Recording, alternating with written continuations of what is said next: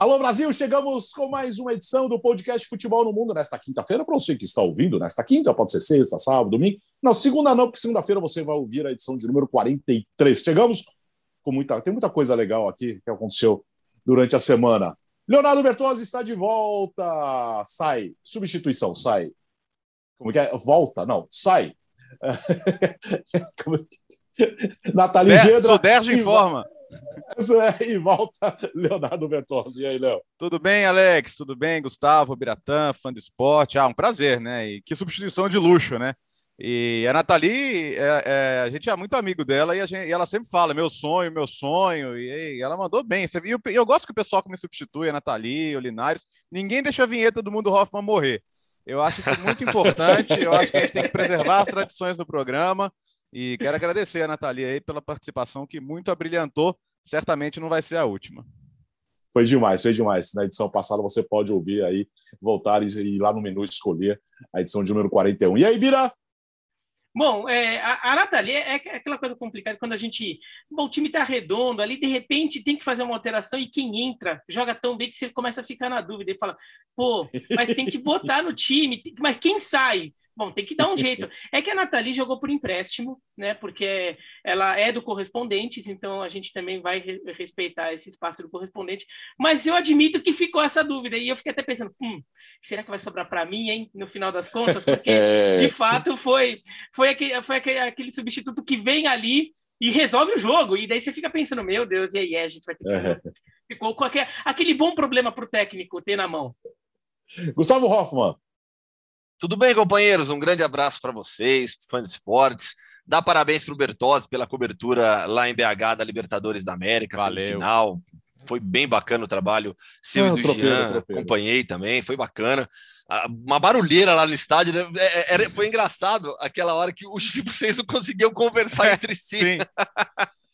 É, e, e, do barulho, e, né? a experiência de estar com a mesa no camarote ali, né? E não é que a gente estava separado do resto da torcida, a gente viu o jogo no meio da massa mesmo. E, espetáculo, essas coberturas. E, bom, a, a torcida está voltando e a gente espera que, que seja seguro e que aos poucos a gente possa caminhar aí para uma normalidade e logo ter 100%. Mas é outra coisa, né, cara? O ambiente é. e, a, e a gente vive, a gente vive disso e a gente vive para isso. Então, sempre muito bacana. Obrigado pelas palavras aí. Foi bem legal. queremos bem legal agradecer. Mesmo. É, só, só para não perder a deixa, Gustavo, e queremos agradecer a produção né, da ESPN Brasil por ter levado o tropeiro até o Leonardo Bertozzi. Obrigado, claro, obrigado. Fiquei com vontade. Como é que estava o tropeiro, hein, Bertozzi? Ô, Biratã, não vou mentir para você. O tropeiro clássico do Mineirão, aquele que você comia o bife e a gordura já, já vinha escorrendo, Aquele. é, aquele a, de, depois da. O da, antigo Mineirão, pré-copa, é, né? Isso, isso, isso. Aquele, a, aquele é inalcançável, né? Aquele que, inclusive, em dias de jogo lotado, você tinha que travar o bife com, com o dedo para ninguém passar correndo e pegar e levar embora. Mas tudo bem. É, mas assim, ainda é gostoso. O tropeiro vai ser sempre gostoso, né? Ainda mais feito em BH. Mas é, o, o, o, tropeiro do auge do Mineirão ali, da, da, da, que tinha antiga geral e tudo mais, esse aí eu acho que nunca, nunca mais haverá. Até porque é talvez, os, Minas? Não, talvez os padrões de, exigência sanitária nem permitam mais. é padrão Minas, padrão Minas, padrão FIFA, é isso. É, né? Padrão é FIFA é acima isso, do padrão é Minas. É isso, é isso. Tá, eu tá, comi tá, um tropeiro antes do 7x1, viu? Tá bom, então. lá no Mineirão. É, amargo. Mas, é, companheiros, é, vocês dois vão se lembrar, o Bertozzi ouviu, né? Não estava aqui conosco, mas na, na edição de segunda-feira, né, eu falei que, olha, eu tô tentando, tentei o contato com o Pablo Punier, jogador salvadorenho do Vikingur, campeão islandês, foi o Mundo Hoffman, né, da, de segunda-feira. A resposta demorou um pouquinho mais, não deu para entrar na segunda-feira, mas olha só quem mandou um abraço aqui para o Futebol no Mundo. Opa! Hola, muchas gracias a Futebol no Mundo por la mención de nuestro título conquistado con el Vikingur aquí en Islandia. Un saludo especial a todos los que sintonizan este podcast y en especial a Gustavo por la mención. Eh, com muito carinho, Pablo. Bela produção, hein, Gustavo? Viu? Gente boa, gente boa demais, o Pablo Punied. Podem seguir ele lá no, no, no, Instagram também, tá? É só procurar por Pablo Punied. O Punied é com Y, tá? Vale a pena, é legal. Você fica por dentro dos bastidores também de um, do clube campeão islandês. Bora para a pauta. Começamos com a Champions League e as zebras da semana. Podemos dizer que, peraí, é xerife, xerife, xerife, não, xerife com certeza não é. Mas Sheriff, Sheriff. É, foi a, foi a, a grande zebra da rodada, Léo? A gente vai de xerife agora, né? Porque o Gustavo, que tem é um ouvido muito aguçado, descobriu que é xerife, não é sheriff. Sheriff seria, ah. seria uma, de uma maneira de inglesar, né? I shot é. the sheriff. Não, mas não é. Eles falam xerife. Então vamos de xerife. xerife e é o campeão da Moldávia. A gente já falou aqui, né? Que na verdade não se sente Moldávia, é da região da Transnítria. E é um time turbinado ali por meios suspeitos. É, sigam o ótimo, vou recomendar de novo o Copa Além da Copa, que tem um especial aí sobre a história do, do xerife. Mas o fato é que dentro de campo os jogadores não têm nada com isso. É, uma, é mais uma dessas zonas da bola, né? Tem jogador de todos os cantos do mundo. Foi no Bernabéu e ganhou do Real Madrid, cara. Isso é uma coisa que, sabe, na Espanha, antes do jogo, o papo era ah, hoje joga sem goleiro, gente. Sabe? Hoje é para saber quanto que vai ser. E o Gustavo, que andou nessa fase madridista dele, sabe que o torcedor pode ser meio, meio arrogante. Mas, mas no final das contas foi uma porrada, né? Foi uma porrada. Eu, eu fico razoavelmente feliz quando um dos times da, da Superliga toma uma porrada dessa. Talvez fique um pouquinho. Mas, mas o mais importante, assim, é, é que é, a Champions permite isso. E, e, a gente já falou quando o Young Boys ganhou do United com o Cristiano Ronaldo. E o Young Boys nem é como o Xerife, é um time no seu país poderoso. E a Suíça não é como a Moldávia no futebol internacional. E 24,9% de posse de bola, três finalizações certas, dois gols. E futebol é isso, cara. O goleiro teve uma, uma, uma noite muito inspirada. E essa dá para meter um zebra com Z maiúsculo. E já vou falar aqui que para mim é a maior. Fui pesquisar, fui procurar, fui tentar achar algo parecido. Não tem. Desse tamanho, não tem. Você já teve nos anos 90, por exemplo, o Rosenborg, que ganhou de um Milan fortíssimo, mas o futebol da Noruega não é o futebol da Moldávia. Uh, mesmo o, o, o Dinamo de Kiev, que, que goleou o Barcelona, mas era o time de Shevchenko, pô, e era um time forte também. É, eu, eu, o que eu tentei chegar mais perto, aí vou ver se vocês concordam, é o Barcelona 1, Rubin Kazan 2 de 2009. Por quê? Porque, não, assim, você vai falar, ah, o futebol russo também não é o futebol da Moldávia. Ok. Mas o Barcelona que perdeu por 2 a 1 em casa para o Rubin Kazan estava escalado com Valdez, Dani Alves, Piquet, Rafa Marques e Abidal, e aí a Torres, Xavi, Iniesta, Messi, Pedro e Ibrahimovic. Então não era aquele jogo, ah, é última rodada, time reserva. Não, o, o Rubicazan ganhou desse time do Barcelona. Do Kuban Berdiev, que é um dos ídolos do, do Gustavo Hoffmann, né? um desses folclóricos técnicos russos. É o que chega mais perto para mim. Mas ainda assim, nem chega perto, cara. Eu, eu, jogo específico, porque aí no Twitter algumas pessoas colocaram, ah, mas a campanha do Apoel, quarta de final. Mas é campanha, né? Se, se, o, se o Apoel tivesse ganhado do Lyon, sei lá, do Lyon do, do Juninho, do auge lá do Lyon multicampeão, ok, mas já não era. Então eu não acho que é uma zebra tão grande assim. Então, para mim, não tem comparação, cara. Para mim, desde que existe Champions League, nesse formato, 92 para cá, não tem maior. Para mim, é a maior. Diga, Bira. É, eu até fiz uma pesquisa uh, ali. Era Champions League é a maior. Para mim, essa foi a maior zebra da era Champions League, por causa disso que o Bertozzi falou.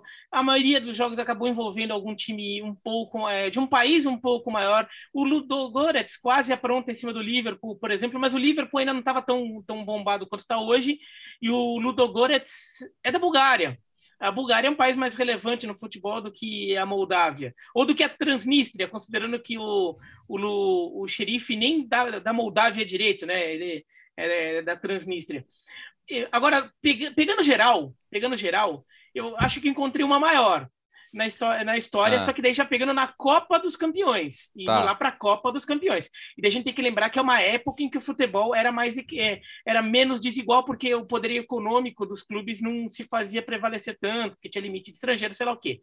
Mas na fase preliminar da Copa dos Campeões de 56 57, o Spora Luxemburgo, que é um clube que nem existe mais, porque ele se fundiu para criar outro, o Spora Luxemburgo ganha de 2 a 1 do Borussia Dortmund. Lembrando que o Borussia Dortmund era o campeão da Alemanha Ocidental, numa época em que a Alemanha Ocidental era a atual campeã do mundo. Uhum. Né? O Spora Luxemburgo ganha de 2 a 1 num mata-mata, e o jogo de ida tinha sido 4 a 3 para o Borussia Dortmund. Então, o jogo em Dortmund é 4 a 3 o jogo em Luxemburgo é 2 a 1 para o Spora Luxemburgo. Se tivesse a regra do gol fora de casa, o Spora Luxemburgo teria classificado, mas não tinha. Então, ia para jogo extra. E no jogo extra, foi 7 a 0 para o Borussia Dortmund. Uhum, ok. Então, mostra que havia, havia realmente um desnível grande. Quando o Borussia Dortmund acho que levou a sério, acabou classificando. Acho que essa fica como uma maior zebra, é, uma zebra para mim maior que a do, do Xerife. Considerando que o xerife tem um pouco de investimento, tudo, e que era fase de grupos. Né? Então isso é, dá uma atenuada, vai no mata-mata, é mais é, é, mais delicado ali, ainda mais no mata-mata que, que a vitória, no caso, até criava problemas, né? Porque não é que tinha sido 8 a 0 tem o jogo de volta e vale saldo de gols. Então, o, fico com essa do Spora Luxemburgo em 56, em cima do Borussia Dortmund como a maior zebra da história. Mas eu acho que o, o, acho que o Gustavo levantou uma aí que achei interessante também, hein? Eu levantei algumas, viu? Eu fiz uma pesquisa aqui. É, esse jogo do, do Sport Luxemburgo também está na minha pesquisa aqui, mas vamos lá. Eu fiz, eu fiz é, é, é algum, peguei alguns jogos, alguns é, episódios importantes. É, não necessariamente o maior, mas o Bertozzi já citou o Apoel. Acho que o Apoel eliminando o Lyon nas oitavas de final é uma zebra, é algo que merece a menção em uma lista das maiores zebras de todos os tempos da Champions League. Tem aquele Bate Borisov 3, Bayern 1, pela segunda rodada da fase de grupos da Champions 2012-2013. Eu acho que esse jogo merece ser mencionado, assim como o Barcelona e o Rubin Kazan, que o Bertozzi já Não, lembrou também. E, Gustavo, Diga. Só para reforçar o Bayern, para reforçar o Bayern rapidinho. Foi o Bayern que foi campeão. Foi o Bayern sim. que depois passou o trator na Europa, passou Isso. o trator no, no Barcelona e só não foi campeão invicto por causa dessa derrota. Exatamente. Outro resultado ainda de Champions League impactante, que é o Artemíria Bratislava ganhando do Porto. É, aqui é um jogo bem marcante também quando, em termos de zebra. Né? Foi na fase de grupos de 2005, 2006, e aí o Artemídia Bratislava, com esse resultado, ficou à frente do Porto na fase de grupos, atrás de Rangers e Inter, e o Artemídia Bratislava avançou para a Europa League. Então, assim, é, é, essa vitória do Artemídia Bratislava acho que merece também. Terceira fase qualificatória, aí não é fase de grupos, aí a gente está falando de fase qualificatória. Vamos entrar, vamos, vamos ampliar um pouquinho, né? não olhar só para só o período oficial da competição. Tem é, a, o Helsingborg, eliminando a Internazionale. Na terceira fase qualificatória de 2000-2001, eles vencem por 1 a 0 e na volta empatam em 0 a 0 e ficam em último no grupo depois com Bayern, PSG e o Rosenborg. Segunda fase qualificatória de 2016-2017. E aí, minha, na, na, pesquisa que eu fiz, eu achei um texto do Bertozzi, no blog do Bertozzi, lá no site da ESPN, falando dessa vitória do Lincoln Red Imps sobre o Celtic por 1 a 0 Na volta, tomou 3 a 0 então foi, foi mais ou menos no, como, como o caso do Spora Luxemburgo. Ganha um jogo, mas não consegue a classificação. Falando em classificação e olhando pra, mais para a história. Não, diga. é que você não falou de onde o Lincoln Red Imp é. Ah, Gibraltar, sim, sim, sim. tá, tá, tá, tá, jogando Conference, né? Se tornou o primeiro time de pois é. Gibraltar é. a jogar Conference League, está na edição dessa temporada, obviamente dessa temporada, porque é a primeira, né? Mas aí, olhando um pouco então para a história da Copa dos Campeões da Europa e falando em eliminação, não apenas em vitória. Aí eu acho que vale contextualizar, porque quando a gente olha para alguns, alguns resultados do passado com os olhos de hoje, parecem zebras absurdas. Mas é necessário entender que na década de 60, os grandes times eram seleções nacionais. Então, o CSKA Sofia na Bulgária era a seleção da Bulgária.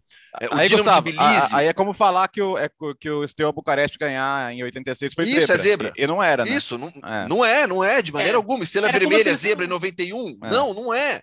Né? São equipes que tinham os seus principais, os principais jogadores nacionais atuando ali. É, um e ainda 7, no período de, seleção. De, é. Sim, um período de cortina de ferro, com, que, que impedia muito mais a saída desses atletas. Contexto, você tem que entender o contexto para analisar. Não adianta olhar para o passado do futebol com os olhos atuais e, e querer é, classificar algumas coisas como zebra. Então, por exemplo, eu separei três, três é, classificações aqui que hoje são impactantes, mas no contexto da época nem tanto. A Juve, eliminada na fase preliminar da Champions, da Copa dos Campeões da Europa de 60, 60 a 61, pelo CSKA Sofia. Ah, que absurdo, mas era, naquela época a diferença não era como é atualmente. É, segunda rodada de 72 73, campeonato marcante para o Derby County. Hoje o Derby County falido, naquela época campeão inglês, eliminou o Benfica, que no final das contas foi semifinalista do Derby County nessa edição. E por fim, é uma que acho que chama mais atenção do que qualquer outra. A primeira rodada da Copa dos Campeões, 79 e 80, quando o Dinamo Tbilisi, da Geórgia, elimina o Liverpool da Copa dos Campeões. o Dinamo Tbilisi tinha sido campeão soviético em 1978. Então, ah, uma equipe da Geórgia elimina o Liverpool. É extremamente impactante, mas era o Dinamo Tbilisi campeão soviético. União Soviética, uma potência do futebol. E, ah. e, o Dinamo Tbilisi, aquele time era bom, ganhou a Copa da UEFA ou Recopa, ganhou uma das outras duas Copas é, anos de, poucos anos depois. E aquela geração do Dinamo Tbilisi é, a gente tem muita gente que acha que o futebol da União Soviética, ah, não, tem aquela lenda de que a seleção soviética sempre foi mais a Ucrânia do que a Rússia. Isso não é verdade. Em não, alguns momentos, em alguns momentos foi mais Ucrânia do que Rússia, mas em geral era mais Rússia. Mas neste momento, a Geórgia tinha tanto peso quanto a Rússia quanto a Ucrânia na seleção. Daí tinha Shivadze, Shengelia, é, da, é, Daracélia, tinha vários jogadores georgianos na seleção soviética por causa desse Dinamo de Tbilisi. E o Dinamo Tbilisi ganha hoje. a Recopa de 80 e 81. E falando em, em, eliminação, em fase preliminar, tem a da Inter com o Helsingborg da Suécia em 2000, né? A Inter do Marcelo Lick. É, eu citei. É, é, exato, tá, me, me, puxou aqui, mas foi um pênalti perdido pelo Recoba, né? No jogo de volta. É, e era um timaço, cara. Tinha Zamorano, tinha Sidorf, tinha o Pirlo, garoto ainda, Córdoba na zaga, Frei no gol. O Lipe acabou até demitido alguns dias depois, né? Falando em Inter, é uma realidade hoje uh, o, o xerife com seis pontos, ele vai, ter, vai pegar a Inter. Se ele arrancar um ponto da Inter os dois confrontos e vencer o Shakhtar, ele vai se classificar e vai, provavelmente vai tirar a Inter, né? Cara, a, a, olha só, a, essa, essa, a Inter é uma coisa de louco. Olha a zebra que pode ser. Porque sempre acontece alguma coisa anormal no grupo da Inter, velho. é absurdo. e, e, e... Mas quanto o Shakhtar, assim, não... o Shakhtar Inter é sempre 0 a 0 né? Já é o terceiro seguido. Mas eu acho que esse grupo está aberto, porque não é porque o Shakhtar ganhou do, do, o Xerife ganhou do Real Madrid que ele é favorito contra a Inter, né? A Inter tem condição de ganhar ah, os dois jogos e, e, e, se classificar ainda. E a Inter ainda recebe o Shakhtar, então tô vendo muita gente tratar a situação da Inter como desesperadora, mas não é não, né? Só ela ainda vai ter que fazer muita coisa errada para não se classificar.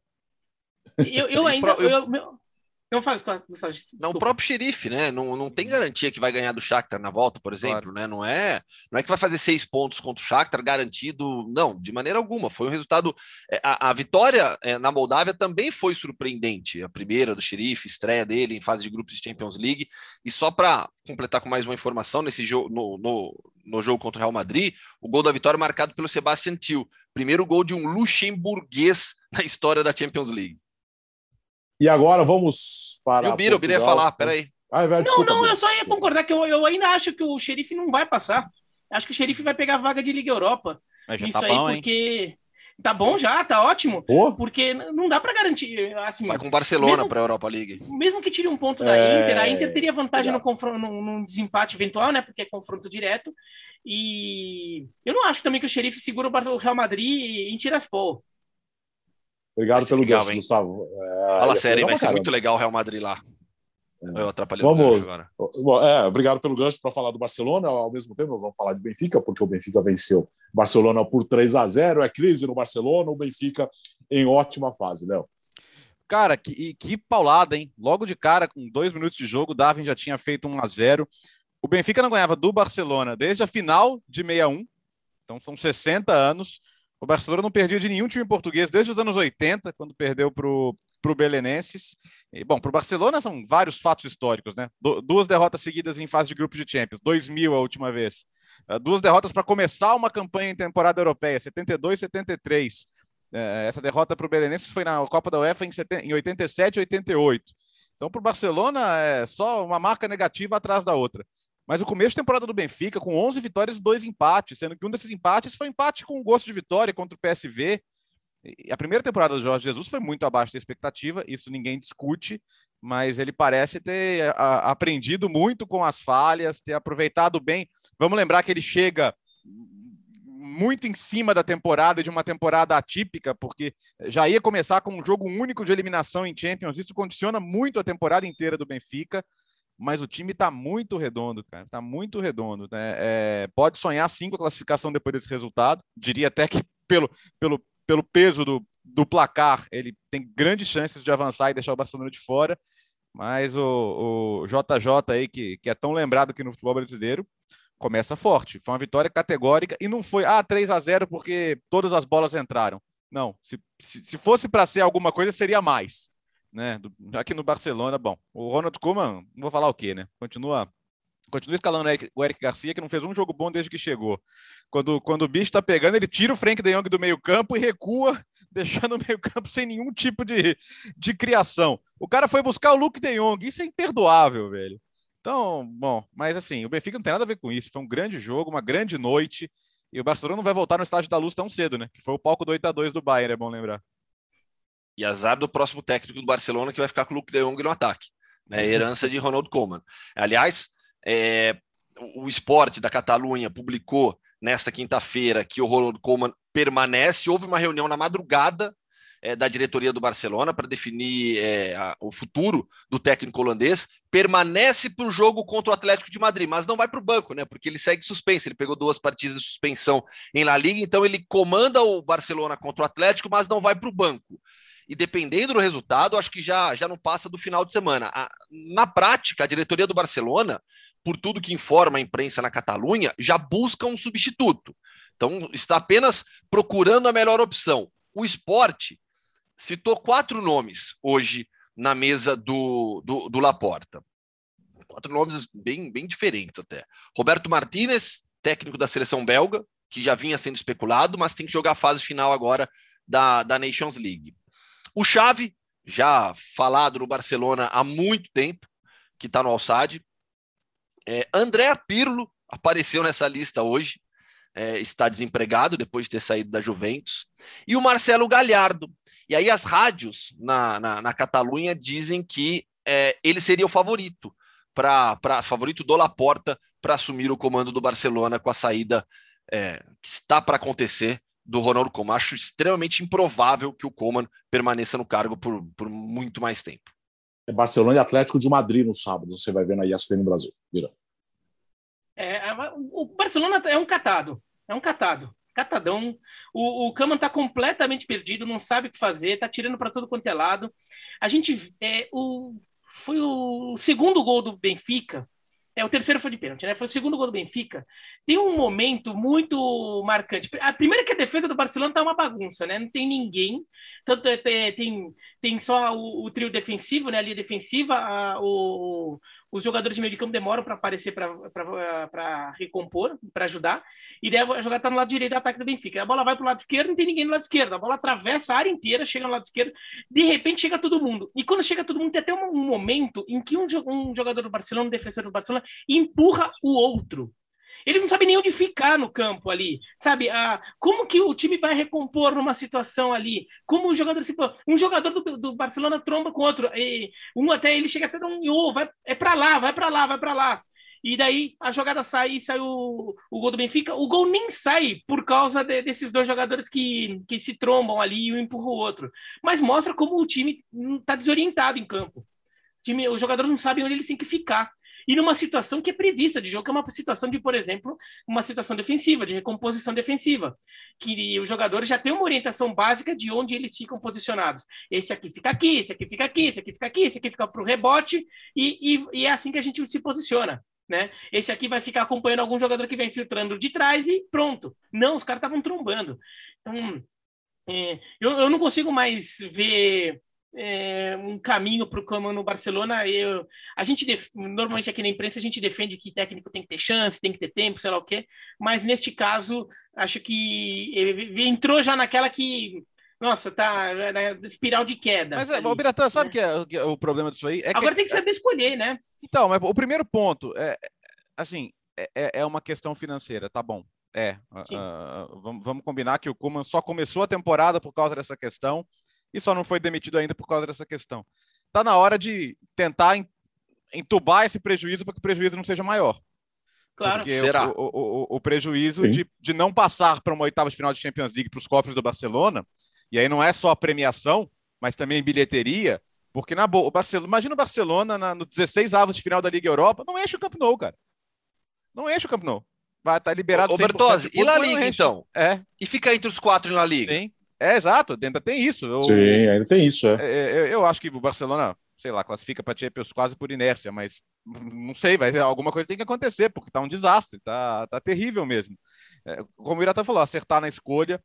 Eu, eu, sinceramente, não queimaria um cartucho de fora. Eu ninguém, ninguém, nenhum nome com, com, um tamanho muito grande assumiria agora. Eu pegaria o Garcia Pimenta do time B e terminaria a temporada com ele, porque é impossível não melhorar do cenário que está. Impossível.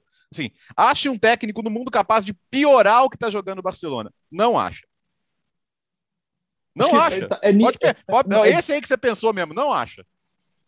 Acho que a primeira providência, a primeira providência, claro, até a questão de trocar o treinador, hum. é terminar a temporada com pouco com dignidade.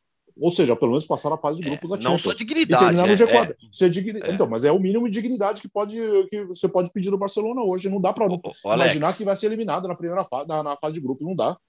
Dentro do atual caos financeiro que vive o clube, é, é, inviável estar fora de Champions League. Inviável. Isso aí, isso aí provocaria um rombo no próximo orçamento, uma redução nas entradas, que seria sim, desastrosa, desastrosa para o Barcelona. Então, o Garcia Pimenta eu acho que pode ser a, a solução imediata, é, mas eu não tenho convicção que que nesta temporada de La Liga, se as coisas não andarem bem para o Garcia Pimenta, o Barcelona consiga essa classificação por inércia para Champions.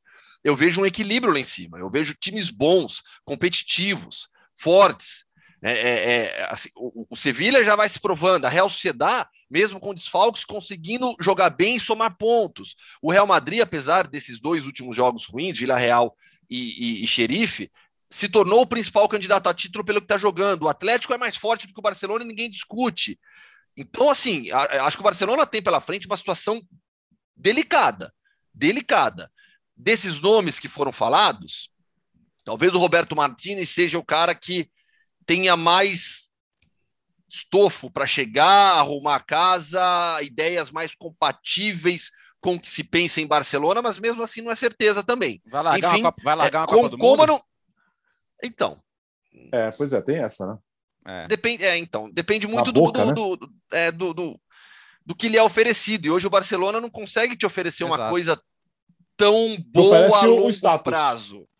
A não ser que ele pensasse, a não ser que ele pensasse assim, nada mais. Ganha, ganha, a Nations com a Bélgica agora semana que vem. Não é o maior é título aí. que a Bélgica pode ganhar, mas é um grande título. Então o cara pensa, bom, vou pesar aqui a chance de ser o, o, o artífice de uma reconstrução do Barcelona aqui se me derem tempo, pode ser importante, ou tentar de novo uma Copa do Mundo com a Bélgica, que ele tem uma chance, mas com a geração relativamente envelhecida em relação ao seu auge. São coisas que ele teria que pôr na balança, mas concordo que é um bom nome. É, desses nomes que levantaram, eu vejo como, como o melhor. É um, ele é catalão, inclusive, né? O Sim. Roberto Martinez é, é, catalão, então ele é, já conhece o clube, já, já traba, trabalhou no Everton, fez um bom trabalho lá, é, talvez assim consiga carregar um pouco. E tem um, um, ele tem um certo peso não muito mas tem um certo peso também para poder lidar com, com, algumas pressões que de repente o auxiliar técnico acaba não conseguindo. O Galhardo para mim é um, por exemplo é uma opção que faria mais sentido num começo de temporada porque ele é um cara que no River Plate ele ele é quase que o presidente do clube né? Ele, é, ele, ele, ele joga futebol manager é, na vida real no River Plate, porque aquele cara que ele é, ele é o diretor, ele é o técnico, ele é tudo no clube. Né? Ele não é só treinador mesmo. Então, eu, eu, eu, eu, eu fico pensando se ele vai para a Europa, e ele vai acabar dando esse salto para a Europa em algum momento, mas se ele vai para a Europa só para ser o técnico do clube, é, e ainda mais pegando um trabalho no meio como seria esse do Barcelona, se de repente ele não consegue ter o desempenho ou trabalhar com a, no seu melhor. E não que ele tenha aqui para o Barcelona para ser diretor, mas se ele vai num começo de temporada, isso tudo já é discutido, ele já, ele já participa de todo um planejamento, que mesmo que ele não seja presidente do Barcelona, ele não pode ser, ele não tem esse tamanho dentro do Barcelona para isso, mas é, o, o projeto já se molda um pouco mais as ideias dele. Agora, pegar um projeto que é um catadão ali do meio, eu acho que corre o risco de ser o que foi o Carlos Bianchi quando vai para a Europa, que é um técnico super vitorioso na América do Sul, é, ganhou Libertadores com Vélez, ganhou um monte de Libertadores com Boca Juniors, e vai para o Atlético de Madrid não funciona. Né? Porque ele, ele ficou numa, num, num, num ambiente que não era confortável para ele, e a gente sabe que ele era mais técnico do que o que ele mostrou lá em Madrid. E deixa eu só dizer algo importante, porque eu vejo muita gente, ah, esse time é horrível do Barcelona, quem assumir não vai melhorar, não tem jeito. Eu discordo. Ah, esse time tem, não é. é tão ruim quanto está jogando. Obviamente não é o, o tá bem longe, muito longe dos melhores Barcelonas que vimos nessas duas últimas décadas, até porque o Barcelona é, nessas duas últimas décadas se tornou o clube mais impactante no futebol mundial. Pela passagem do Pep Guardiola, pela base fornecida à seleção espanhola, pelas ideias espalhadas para o mundo do futebol. Então, assim, a, a, nossa referência de Barcelona é muito alta, muito alta. Mas esse time atual não é tão ruim quanto parece. Tem bons jogadores jovens, bons jogadores em idade para jogar um futebol é, muito bom, jogadores experientes, um dos melhores goleiros do mundo. Então, assim, o Barcelona tem bons jogadores em todos os setores do campo, tem time para terminar entre os quatro primeiros de La Liga sem sofrimento, mas tem que precisa de um técnico, precisa de um técnico que faça esse time jogar, que consiga tirar, do, tirar mais do Felipe Coutinho, do Frank De Jong, do Serginho Deste. O Serginho Deste, ele deve ter pesadelos com, com o Coman. O Coman tira ele todo jogo. Quando não tira, joga ele na esquerda até pela dificuldade hoje que o Barcelona tem com a lateral esquerda, o Jordi Alba e o Balde, o Jordi Alba, que é o titular, está machucado, e o Balde, que é garoto, se machucou também. Mas assim, é, eu insisto, esse time do Barcelona não é um dos melhores do mundo. Não, a gente até fez aquelas prateleiras outro dia aqui, né? Né não tá, não, não é favorita a título de Champions League, por exemplo, e depois de duas rodadas isso fica mais evidente. Mas não é tão ruim quanto parece. Bom, teremos podemos ter um divisor de águas no final de semana contra o Atlético Madrid, dependendo do que acontecer. Acho que a situação do Coman ficará praticamente insustentável. Gustavo, é, quem que é o nosso convidado dessa semana aí? Papo muito legal. Ele está em alta é, pelos números, pela lembrança dos torcedores também, quando o assunto é seleção brasileira. Arthur Cabral, atacante do Basel. Vamos ouvir, Leonardo Bertozzi? Vamos lá, então. Tô, deixa eu marcar só o tempo aqui. Pode soltar. Não, pode soltar não. Cadê a vinheta? Calma. Depois de um é, programa, que você já esqueceu? Ah, é. quinta-feira tem vinheta agora também. Ah, tem, é mesmo? Também. Vamos lá, então. Ah, é. tem, ah, tem. Ah, muito Hoffman, entrevista. Vamos para a Suíça, para a Basileia, para conversarmos com Arthur Cabral, que tem um início de temporada espetacular. Arthur, tudo bem? Um prazer falar contigo mais uma vez. Fala, Gustavo. Obrigado aí. É um prazer falar com você novamente. Vamos lá. 15 jogos oficiais na temporada, 19 gols e 5 assistências. Já é o seu melhor início de, de temporada por qualquer clube, né? Ceará, Palmeiras e Basel. O que está dando tão certo nessa temporada? É, pois é, como você bem falou, né? É, meu melhor início de temporada, sem dúvida, e com fé em Deus e caminhando para ser a minha melhor temporada na carreira. E não sei dizer especificamente o que vem acontecendo. Eu acredito que é muito fruto de um início bom da nossa equipe, né? Infelizmente, nas últimas duas temporadas, nós tivemos não tivemos uma não fizemos boas competições, principalmente na última temporada. E essa temporada nossa equipe pode começar muito bem, estamos invictos ainda na, na Liga Suíça conseguimos a classificação na Europa Conference League e meus companheiros têm, têm me ajudado bastante, né? Uhum. Tenho tido muitas oportunidades de gol e o centroavante gosta disso e graças a Deus, graças a Deus estou conseguindo aproveitar. É porque são realmente números absurdos, né? Participação direta em 24 gols, tendo marcado 19 em 15 jogos só. É uma média muito alta. E justamente esses números impressionantes é, fizeram com que, na última convocação da seleção brasileira, a seleção brasileira principal do Tite, o seu nome fosse muito lembrado pelos torcedores. No Twitter, depois da convocação, o seu nome apareceu no Training Topics, justamente porque todo mundo falou: opa, peraí, e o Arthur Cabral não vai ser lembrado com esses números absurdos? Você esperava estar nessa última lista do Tite? Cara, é, sinceramente, eu não esperava tanto. É claro que a gente sempre pensa que pode estar, né? Ainda mais depois de viver um grande momento. Mas eu tento focar muito no meu trabalho aqui, né? A gente tem feito um bom início de temporada, eu tô com números que humildemente não pode dizer nem bons, são números excelentes. Então, o meu foco é continuar mantendo esses números e com certeza continuar chamando a atenção, né? Se estou chamando a atenção dos torcedores, acredito que a comissão técnica está vendo E tenho certeza que se eles entenderem que chegou um momento de me oportunizar, eles com certeza farão. A decepção que você teve com a seleção olímpica, aquilo te deixou mais maduro também em relação a essa expectativa de convocação? Cara, não, não, eu não usaria bem a palavra decepção, né? Porque decepção é uma palavra bem forte, né? Eu não me decepcionei com isso. Claro que eu vivi uma expectativa de estar na, na seleção olímpica, acreditei que eu poderia estar ali, infelizmente não aconteceu, mas é como eu falei, né? Algo que vem, não aconteceu e só mostrou que eu precisava de mais, eu precisava de mais alguma coisa e isso me deu mais motivação no dia a dia, é, durante os jogos, para realmente estar precisando melhorar e é o que vem acontecendo, né? Graças a Deus, tô, tô cada vez conseguindo números melhores, é, atuações melhores isso é muito importante para mim, que ainda sou um jogador jovem, né? Nessa temporada, então, o Basel lidera o Campeonato Suíço depois de oito rodadas. A gente está falando de uma temporada que tem o Young Boys, que é o atual campeão suíço, jogando fase de grupos de Champions League. É, vocês já jogaram com o Young Boys essa temporada, empataram.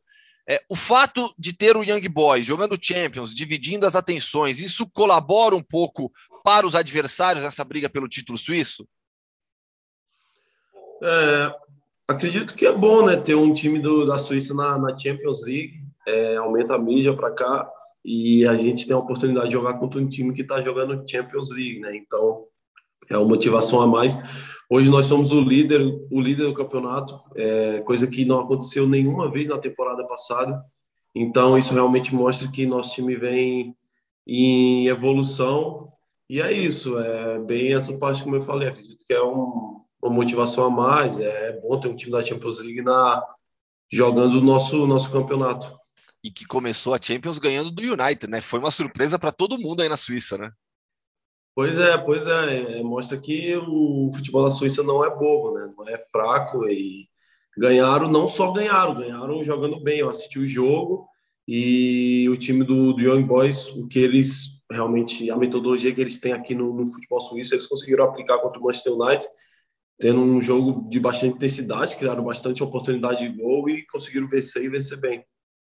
Fã de Esportes, estamos gravando essa entrevista na terça-feira, dois dias antes do segundo jogo do Basel pela Conference League contra o Kairat é, Almaty do Cazaquistão, que é o time também do Wagner Love, né? Teremos um confronto Arthur Cabral e Wagner Love em campo pela Conference League. Arthur, o Basel estreou com 0 a 0 com Garabag fora de casa, recebe agora o Kairat e o Omonia Nicosia completa essa chave.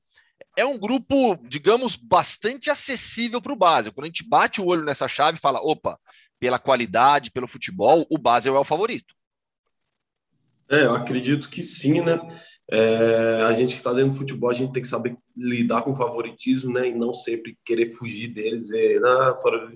Realmente existe, né? E a gente tem que saber lidar com isso para conseguir buscar essa primeira posição, que é a classificação direta, né, para não ter que, uma fase antes, enfrentar o time da, da Europa League. É, o primeiro jogo foi um jogo bem difícil contra o Karabakh, mostra que apesar de ser um grupo que realmente dá para classificar, não é um grupo bobo, é o jogo bem difícil, bem pegado, a gente poderia ter ganho, mas também poderia ter perdido.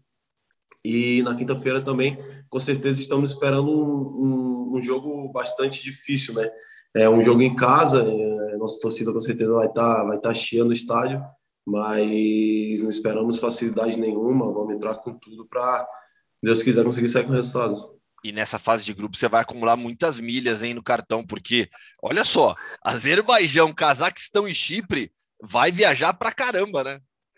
Tá maluco, a gente viajou para Azerbaijão e foi quatro horas e meia, eu acho, quatro horas e quarenta direto e eu, depois eu fiquei sabendo que o Cazaquistão, né, que a gente vai jogar contra o time do Wagner Love, é ainda mais longe. Eu, cara, cara, mais tranquilo, é o que a gente passa, né? É coisa, coisa do futebol. Acredito que no Brasil, a gente, é, eu passei por isso já, né? A gente fazia ali, por exemplo, Ceará até Porto Alegre, ainda tinha conexão, a gente ia para São Paulo para fazer conexão, trocar de avião.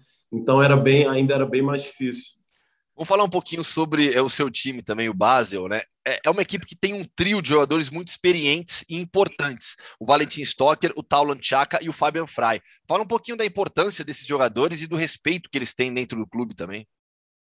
Ah, eles são, são ídolos do clube, né? São ídolos dentro do, do nosso elenco.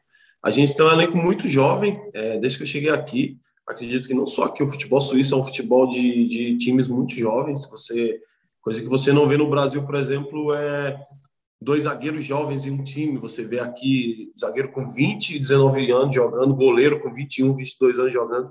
E nosso time é assim. Mas mediante esses jogadores jovens, a gente tem esses ídolos do clube, né? Jogadores que foram campeões, jogadores que jogaram em Champions League, jogadores que jogaram em outras ligas e passam uma experiência, é, um respeito importante para poder equilibrar esse, esse time de jovem, mas com jogadores bem experientes, bem rodados e, e que conhecem muito bem o básico. E a relação com a torcida, né? Você viveu é, no Brasil uma relação sempre de amor com, com da torcida com o clube, Ceará, Palmeiras. Na Suíça, como que funciona essa relação com o Basel, na Basileia? Cara, então, é, a torcida, a nossa torcida é uma torcida bem, bem presente. Torcida que vai para o estádio, torcida que canta o jogo todo. E a temporada passada foi bem difícil. É, a gente também não teve eles dentro do estádio, né? Sim. Mas é uma torcida que está sempre junto, cara. É uma torcida que canta do primeiro ao último minuto. É uma torcida que se a gente está perdendo, não, não vai a gente. É uma torcida que depois de perder, dependendo da ocasião, tá aplaudindo a gente. É, são são coisas que você nunca vai ver no, no Brasil assim, né? Não, não reclamando, mas são coisas totalmente diferentes. Eu acredito que é mais da cultura até das pessoas suíças. É, eu posso citar até um exemplo, contar uma história, né? Uma historinha pequena. é, no último jogo, ano passado, é, a, gente, a gente não fez uma boa temporada. No final da temporada, a gente deu uma evolução muito grande e daí conseguiu o segundo lugar e vinha uma sequência boa de jogos. Mas na, na última rodada, fora de casa, a gente tomou 4 a 0 e daí a gente chegou em Basel, era uma e meia da manhã, e os torcedores estavam lá, e cantando, e aplaudindo, e apoiando a gente. E, cara, eu vim do Brasil, então, o que é que esses caras estão fazendo aqui? Então, é, é assim, é um, o calor do estádio é uma coisa muito parecida, porque Legal. os torcedores realmente aqui vão e cantam muito, mas acredito que os torcedores aqui são bem, bem, bem, muito mais pacientes do que os torcedores brasileiros. Arthur, no ano passado, em um outro bate-papo nosso, né, você falou, você contou uma história para mim que é sobre a, sobre a vida aí na Suíça, né? Que, pô, você quase que se assustou com a tranquilidade, com a segurança. Até brincou, falou: oh, teve uma vez que eu esqueci o carro aberto à noite não aconteceu nada. Já passado um bom tempo, essa tranquilidade suíça, essa segurança, isso ainda te impressiona? Impressiona, cara, impressiona. É, esses dias eu esqueci o carro aberto, com vidro aberto, de novo? dinheiro dentro do carro. Lá no estacionamento lá do, do shopping. Com dinheiro dentro do carro, né? E daí cheguei lá no depois e vi o carro aberto, estava lá, tudo tranquilo. É algo impressionante. Esse dia eu perdi a carteira também no shopping. 20 minutos depois, os caras do clube já me ligaram, dizendo que entregaram, com dinheiro dentro, com tudo dentro. Então, por mais que eu já tenha, esteja aqui dois anos, é algo que você não deixa de se impressionar com a Suíça. É algo impressionante para a gente, principalmente para nós brasileiros, né, que vivemos sempre no Brasil. É, a Suíça é algo, algo fora, totalmente fora da curva. Arthur, para a gente fechar, sempre que é, nessa temporada, né, todo final de semana, toda rodada do Campeonato Suíço, Conference League, eu lá, coloco lá no Twitter, né? Mais um gol do Arthur Cabral, tem assistência imediatamente os torcedores do Ceará eles morrem de amores por você, né? A torcida do Ceará te ama, te adora. Sempre que eu cito você no Twitter, no Instagram, imediatamente os torcedores do Ceará aparecem. E os torcedores do Palmeiras também aparecem, só que com uma reação diferente. Enquanto os torcedores do Ceará, pô, a gente, o Arthur arrebentou aqui, que demais, que legal. Os torcedores do Palmeiras, a maioria fala: olha, merecia mais oportunidades, deveria ter jogado mais do Palmeiras, a gente queria que ele tivesse jogado mais. Claro que isso aí já, já, já passou, mas quando você olha para o seu período no Palmeiras, você acha que você merecia pelo menos mais oportunidades, uma sequência mínima de jogos? torcedores do Palmeiras poderiam estar falando, por exemplo, ah, o Arthur realmente passou aqui, teve oportunidade e não correspondeu. Isso poderia ter acontecido, né? Porque é, são coisas do futebol, coisas que acontecem. Mas, infelizmente, foi, é, não aconteceu de eu não ter. O que aconteceu foi eu não ter oportunidades, né? Então, realmente não dá para dizer o que teria acontecido se eu tivesse oportunidade. Então, é, é, não tenho o que dizer, né? Bom, deu tudo certo depois, né? Hoje em dia você está bem demais no base e vive um momento muito especial na carreira. Pois é, é como eu, eu, sempre falo nas entrevistas, né? E falo realmente a verdade. Você viu muito de aprendizado no tempo que eu passei no Palmeiras. E se hoje eu estou vivendo esse momento aqui no base, é, com certeza deve-se uma, uma parte ao tempo que eu passei no Palmeiras, um tempo de muito aprendizado, um tempo de muita evolução, é, diante de muita gente competente. Arthur, quero te desejar boa sorte em toda a temporada que está por vir ainda. Tem muito jogo e muito gol para você fazer ainda. Vou torcer para a classificação do Basel na Conference League, que o fã de esportes acompanha todos os jogos no Star Plus. Então, a família agora dá para acompanhar todos os jogos do Basel também pela Conference League lá no Star Plus. E te desejar valeu. realmente boa sorte, para você fazer muito gol aí e que o Basel lute pelo título até o final também da, do Campeonato Valeu, Suíço. valeu. Amém. Obrigado mais uma vez e a gente se vê de novo aí, mais entrevista. É, para mim é sempre uma honra estar tá participando com você. Valeu, grande abraço. Valeu, abraço. Mais uma boa entrevista de Gustavo Hoffman. Quem teremos semana que vem, Gustavo? Semana que vem, é, eu não vou dar spoiler, não, mas é, de, deixa, deixa, de segunda-feira eu, eu, eu, confirmo. Porque, às, tá porque assim, às vezes a gente muda. Por exemplo, o Arthur não estava previsto hum. para esta semana, né? Mas surgiu a oportunidade. Né, o Arthur está em alta depois de, de, tantos gols, assistências e o nome sendo lembrado pela torcida quando depois da convocação do Tite. Então eu falei, opa, cabe bem o Arthur nessa semana, né? Então segunda-feira eu confirmo. O Cabral, eu acho que em algum momento da vida ele participou do futebol no mundo, né? Puxa acho... vida, no meio estranho. Oh, é é... gente nós entrevistamos, esse, né? esse, esse, esse cara vai estar numa liga importante em muito pouco tempo. Faz gol fácil. É... Ele tá jogando semana que vem. E, e, tá, e tá, amadureceu muito. Eu, eu, conversei algumas vezes já com o Arthur nesses, uhum. desde que ele chegou ao Basel, né?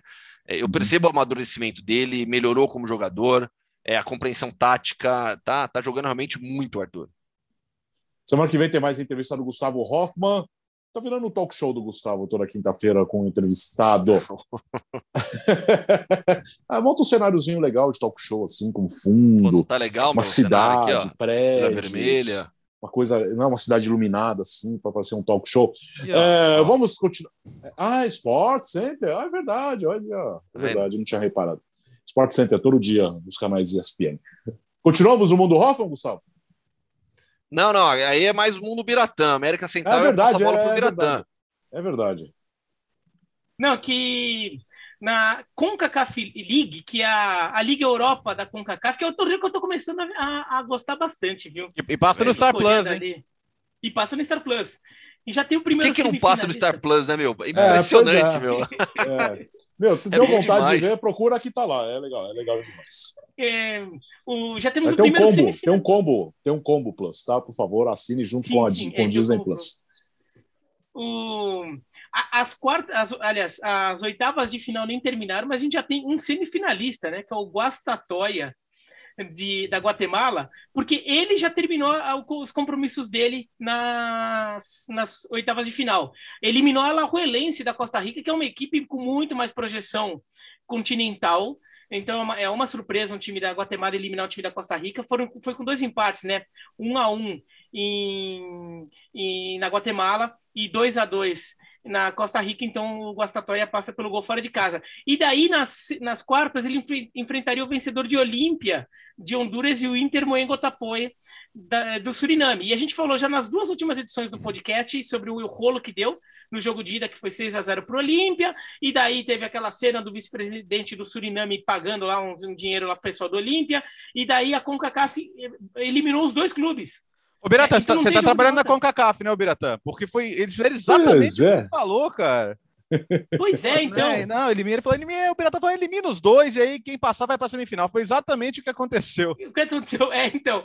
Então, o Guastatoya, é, então ele não tem adversário nas quartas de final, porque os, o Olímpia e o Inter Mangotapoe foram eliminados, então o Guastatoya já está na semifinal. E o curioso é que a gente tem o, na, na em outras chaves ali, o Comunicaciones da, da Guatemala também já eliminou o Aliança de El Salvador e vai enfrentar o vencedor de Saprissa contra Santa Lucia Cotzumalguapa.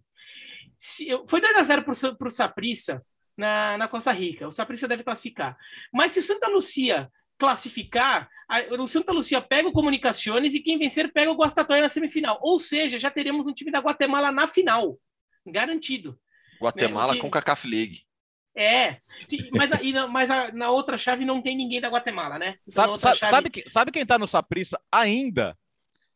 O Christian Bolanhos, da, da seleção da Costa Rica, que jogou a Copa de 2006. Ah. Ele, era, ele era do Saprissa que jogou o Mundial de Clubes de 2005. Inclusive chegou a fazer Nossa. teste no, no, no, no, Liverpool, mas acabou não, não aprovando lá. Depois foi pro, pro, pro Charlton, mas não conseguiu visto de trabalho, enfim. Mas ele tá lá, tá com 37 anos, ainda joga, fez gol, inclusive, no primeiro jogo. Mas é bom isso aí que Achei o Biratã destacou, né? Fala.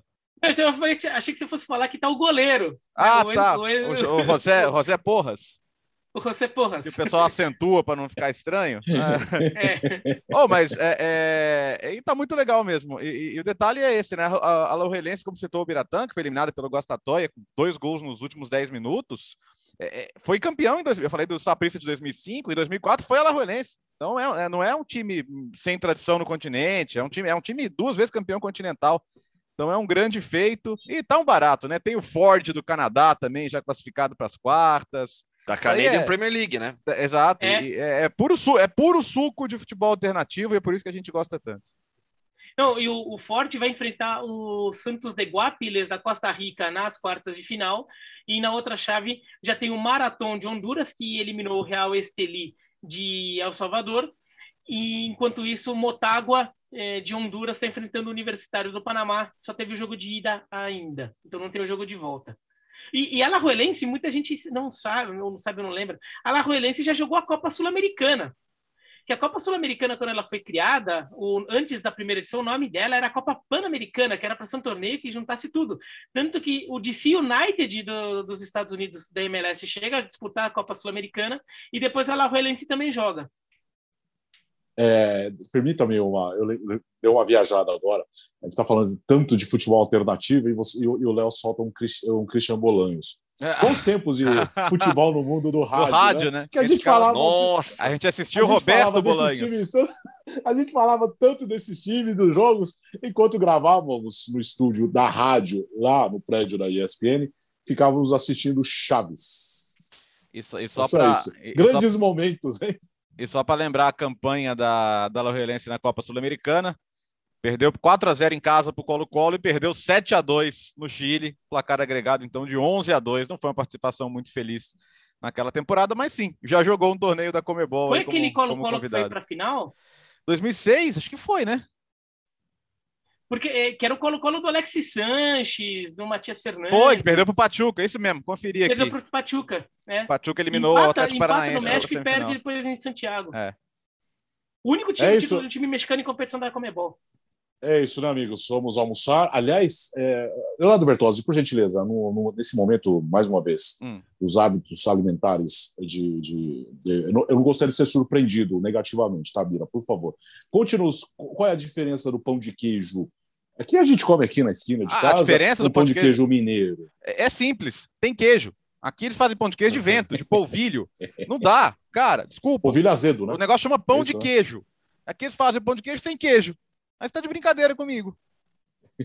Não, agora o Piratão vai concordar comigo. Não, eu, eu concordo. Eu, eu, mas olha, tem, né? tem uma coisa que eu, eu já conheço muito, tem muitos amigos mineiros, eles ficam revoltados com, com os pães de queijo de São Paulo, falam que de Minas é bem melhor, e os de Minas são melhores mesmo.